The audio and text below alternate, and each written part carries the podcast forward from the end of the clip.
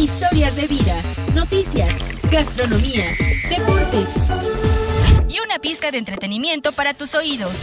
Bienvenidos a nuestra capital. Comenzamos. ¿Qué tal amigos? ¿Cómo están?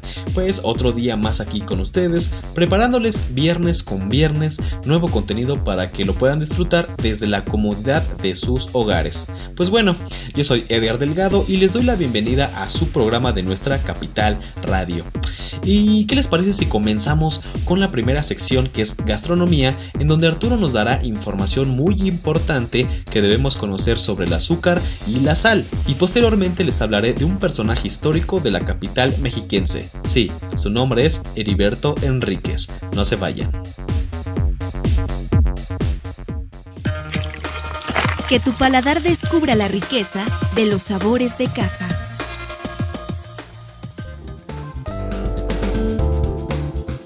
De hoy les tengo información nutricional y vamos a hablar de dos temas muy importantes que son la sal y el azúcar. Así es, lo ideal es saber que estos alimentos no son malos, solo tenemos que aprender a comerlos. Pues bien, el azúcar como tal no nos provee muchos nutrientes, simplemente nos da energía, por lo que debemos de tener mucho cuidado al consumirla. Es importante saber cuánta azúcar consumimos al día. Por ejemplo, la miel puede usarse como sustituto del azúcar para endulzar bebidas, pero la gran diferencia es que la miel nos aporta nutrimentos nada más. Pero no solo existe ese sustituto, sino también la planta llamada stevia. Se pone en agua a hervir y el agua que quede se utiliza como endulzante. Ahora vamos con la sal. También es un producto que nos puede ayudar, ya que actualmente la venden como yodada para tener un aporte de minerales más completo, pero tampoco podemos exceder el consumo. También es importante checar con qué sazonamos nuestros alimentos, ya que muchos cubitos o polvos sazonadores tienen una fuerte cantidad de sodio. Para sustituir un poco el uso de sal, se recomienda utilizar hierbas de olor. En este caso puede ser perejil, cilantro, hojas de naranja para evitar el consumo excesivo de sodio. Espero les haya servido esta información y como dicen, barriga llena, corazón contento.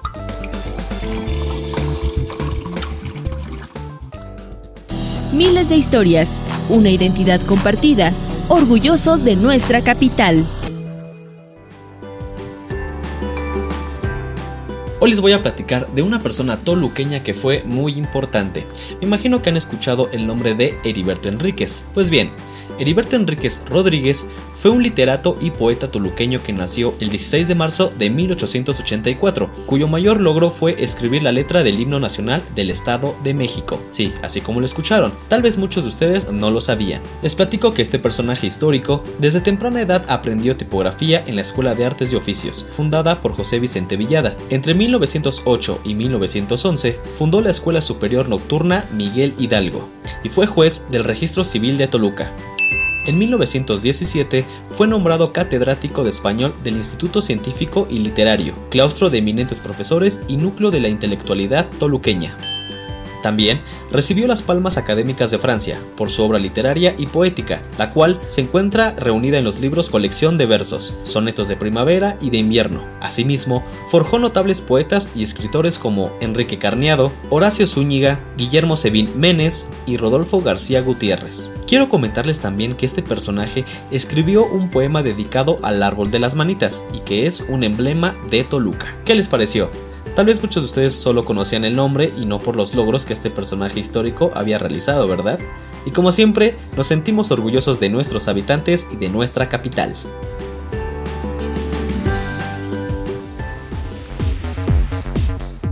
¿Y qué les parece si vamos rápidamente con Gaby quien nos tiene información muy importante de esta semana?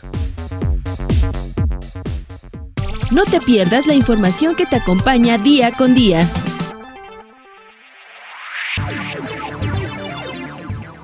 Muchas gracias Edgar, te comento. El alcalde de Toluca, Juan Rodolfo Sánchez Gómez, anunció una serie de acciones que se implementarán en la capital mexiquense para apoyar al sector salud durante la contingencia por COVID-19. Entre ellas destacan brindar equipo de protección para médicos, enfermeras y personal sanitario de hospitales públicos y privados, reforzar su seguridad al ingresar y salir de los nosocomios, acceso gratuito a 100 habitaciones de hotel para quienes no consideren pertinente regresar a sus hogares y deseen tener un espacio cómodo y seguro para dormir, bañarse o descansar. Además, se les brindará apoyo psicológico, emocional y afectivo tanto al personal de salud como a sus familiares y en caso de necesitarlo, deberán comunicarse al número telefónico 215 2548. La República Mexicana contabiliza 6.297 casos confirmados de COVID-19. 12.340 personas son sospechosas de portar el virus. 26.511 pruebas han dado resultados negativos y hasta el momento han fallecido 486 personas a causa de este virus. En tanto, en el Estado de México suman ya 695 personas infectadas, de los cuales 268 han sido dados de alta sanitaria, 147 se encuentran en aislamiento domiciliario, 233 están hospitalizados. Además, son 1.107 casos sospechosos, 47 defunciones y 1.920 pruebas han dado resultados negativos. Una unidad especial recolectará la basura proveniente de hogares en los que exista una o más personas contagiadas de COVID-19 en Toluca. De acuerdo con las autoridades, las familias que se encuentren en esta situación deberán llamar a los números 213-5622 y 167-1131. Los residuos deberán entregarse en una bolsa separada y marcada para diferenciarlos con facilidad. Asimismo, recomendaron utilizar dos bolsas, una dentro de la otra, cerradas con guantes desechables, no comprimirse con las manos y evitar el acceso de mascotas o animales, además de aislar los desechos hasta que sean recolectados. Esta es la información más relevante de esta semana. Les recomendamos tomar precauciones y no salir de sus hogares. Regreso contigo, Edgar.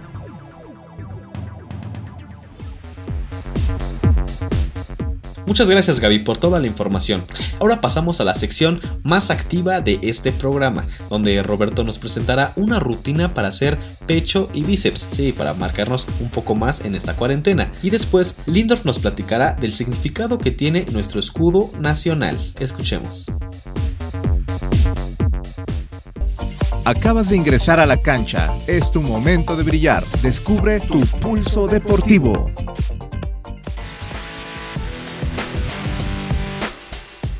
¿Qué tal amigos? Hoy les tengo una excelente rutina de pecho y bíceps para que sigan activados en esta cuarentena. 1.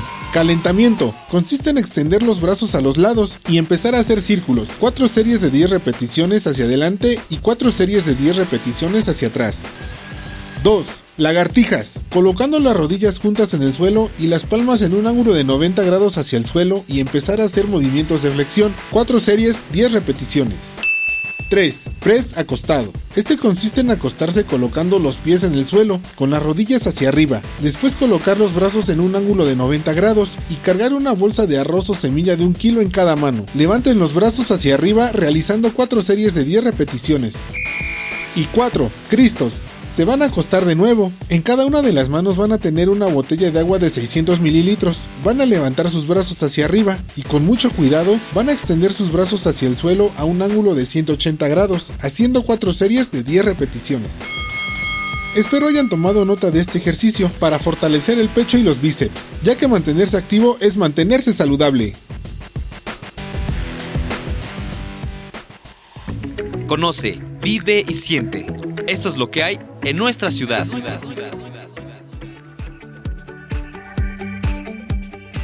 Amigos, quiero compartirles una fecha muy importante para nosotros como mexicanos, y es que el 14 de abril de 1823 se expidió el decreto que definió la forma del escudo nacional mexicano. Es por eso que hoy les vengo a compartir cinco datos importantes de nuestro gran escudo nacional. ¿Están listos? 1. El águila es una representación al pueblo mexicano. 2. En el escudo, la serpiente representa a los enemigos de México, dominados por el águila. 3. El nopal es símbolo de los retos a enfrentar. 4. Las dos ramas, una de encino y otra de laurel, simbolizan el martirio y la victoria de los mexicanos. 25, la unión está representada por el lazo tricolor que se encuentra en la parte inferior del escudo. Espero les haya gustado toda esta información. Nos escuchamos la próxima semana.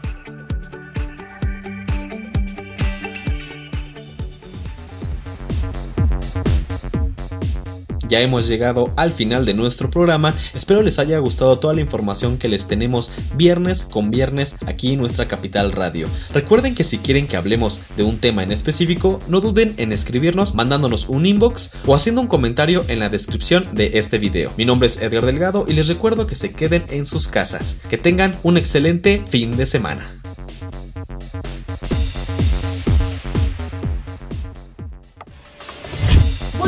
Con más temas de interés. Aquí desconectamos nuestra capital. Hasta la próxima.